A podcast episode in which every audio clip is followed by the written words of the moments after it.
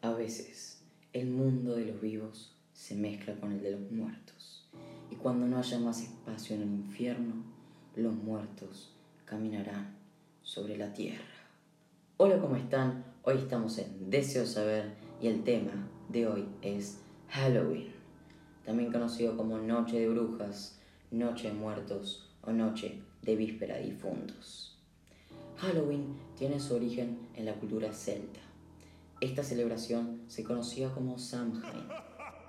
Los antiguos celtas creían que en la noche del 31 de octubre las almas de los muertos regresaban a nuestro mundo. Para no ser atacadas por ellas, la gente se disfrazaba con máscaras y ropas honoríficas. Y además se les ofrecía dulces a estas almas con el objetivo de entretenerlas y agradarles para que no desataran su furia contra los vivos. De esta manera comenzó esta tradición que los romanos adoptaron cuando invadieron el pueblo celta. El día se asocia a menudo con los colores naranja, negro y violeta, y está fuertemente ligados a símbolos como el farol de Jack, que es una calabaza malévola, la típica que vemos en Halloween. ¿Cómo celebrar Halloween? Muchos lo celebran en forma banal, que está bien para los chicos, disfrazándose y pidiendo dulces. En muchos casos se titula como Happy Halloween. Pero para mí en verdad debería ser un momento para conectarse con los muertos, con sus almas, muchas veces almas en pena. ¿Estarán ellos deambulando por nuestra casa? ¿Habrán regresado? ¿Nos visitan diariamente? ¿Convivimos con ellos? ¿Son almas buenas y nos protegen o son almas malas y nos dañan? Me formulo todas estas preguntas en este día especial, donde los muertos regresan a la tierra, a nuestro mundo de los vivos. Mito o verdad. La leyenda de Bloody Mary, conocida por todos, esta leyenda tiene diferentes versiones, pero tal vez la más extendida sea la que yo les voy a contar el día de hoy. Hace ya muchos años, una chica llamada Mary cayó enferma y murió. Por aquella época muchas personas habían padecido catalepsia, un estado biológico conocido como muerte aparente, porque se caracteriza por la rigidez del cuerpo, por lo que a los muertos se les enterraba con una cuerda atada a una campana, debido a que muchas veces se los enterraba vivos. La familia de Mary la enterró siguiendo ese procedimiento. Mary estaba viva y cuando despertó y tiró la cuerda desesperada, nadie acudió a su llamada. Su familia fue a velarla al día siguiente y descubrieron la campana en el piso. Desenterraron a su hija y comprobaron que no tenía uñas, puesto que se les había roto luchando por su vida al intentar salir del ataúd. Mary, enfurecida, antes de morir, echó una maldición.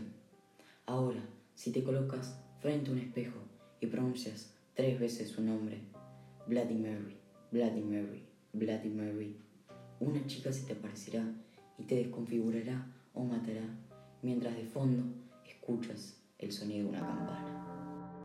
La historia real del conjuro. En 1971, Roger y Caroline Perron se mudaron a una granja colonial en Asheville con sus cinco hijas inmediatamente empezaron a experimentar diversas experiencias sobrenaturales. Los espíritus se manifestaban de distintas formas. El espíritu más tímido y violento era una entidad maligna que se identificó en una sesión de espiritismo como Betsabe, quien quería tomar el control sobre Caroline, la madre de la familia. Andrea, la hija mayor del matrimonio, aseguró que Betsabe, a quien llamó un alma olvidada de Dios. Posiblemente todavía se creía la dueña de la casa y por eso está empeñada en sacar a su madre de la vivienda. Una de las hijas decía, Betsabe, atormentaba a mi madre con su mayor temor, el fuego. Según cuenta la leyenda local, Betsabe fue una mujer sospechosa de ser una bruja y fue acusada de sacrificar a un niño como una ofrenda al diablo. Más de dos docenas de muertes misteriosas ocurrieron en la propiedad mientras ella vivía allí. Andrea Perron relata que, cuando mis padres compraron la casa, solo querían un lugar en el país para criar a sus hijos. Y empezamos a ver espíritus tan pronto como nos mudamos. La mayoría de ellos eran benignos y algunos de ellos ni siquiera parecían darse cuenta de que estamos allí. Pero ocho generaciones de personas vivieron y murieron en esa casa antes de nuestra llegada. Y algunos de ellos nunca se fueron de allí. No consiguieron liberar jamás a la casa de los espíritus que moraban dentro de ella. Según explica Andrea Perron, el lugar estaba demasiado cargado de tragedias y muertes. Annabel. La muñeca Annabel fue el regalo de una madre a su hija Donna en 1970, quien en ese momento estaba estudiando enfermería.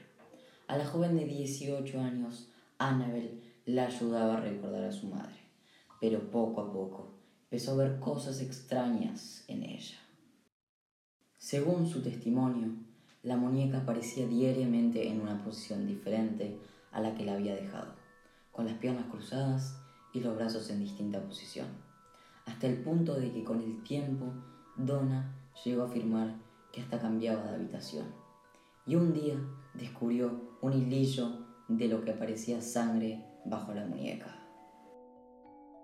La situación provocó que Donna llamara a una experta en estos casos paranormales. La experta en estos fenómenos acudió al lugar y después de una sesión les informó de que el espíritu de una niña de 7 años llamada Annabel Higgins había poseído a la muñeca. Annabel Higgins, al parecer, había fallecido en el lugar. Muchísimos sucesos extraños ocurrieron. Donna llamó varios miembros de la iglesia que contactaron con el matrimonio Warren, ya conocidos por sus estudios de fenómenos paranormales. Investigaron el caso y llegaron a la conclusión de que ningún espíritu humano había podido poseer el juguete. Tenía que haber sido un demonio. Por ello, pidieron a un religioso, el padre Cook, que practicara un exorcismo en el apartamento para limpiarlo. Acto seguido, los Warren agarraron la muñeca y se la llevaron con ellos. Hasta la fecha, no se conocieron más agresiones ni otros sucesos extraños. La muñeca Annabel todavía puede contemplarse hoy en día en el Museo del Oculto de Ed y Lorraine Warren, en Estados Unidos. Annabel permanece encerrada en una caja de madera sellada con un cristal. Por si acaso, un sacerdote acude al lugar dos veces al mes para echarle agua bendita. En Deseo Saber, creemos que Halloween debería ser un día de descubrimiento. Descubrir qué mensajes tienen para nosotros estas almas en pena, que regresan a la tierra, al mundo de los vivos, con una misión yo deseo saber profundamente cuál es el mensaje que el otro mundo, el de los muertos, tiene para darnos. Hasta acá el episodio de hoy. Espero que les haya gustado y entretenido, que es lo más importante. Y no se olviden de seguirme en la plataforma donde escucharon este episodio. También síganme en Instagram, que es arroba deseo.saber. Ahí van a poder ver nuevas noticias por adelantado, también videos, fotos, etc. Nos vemos en un nuevo episodio. Chao.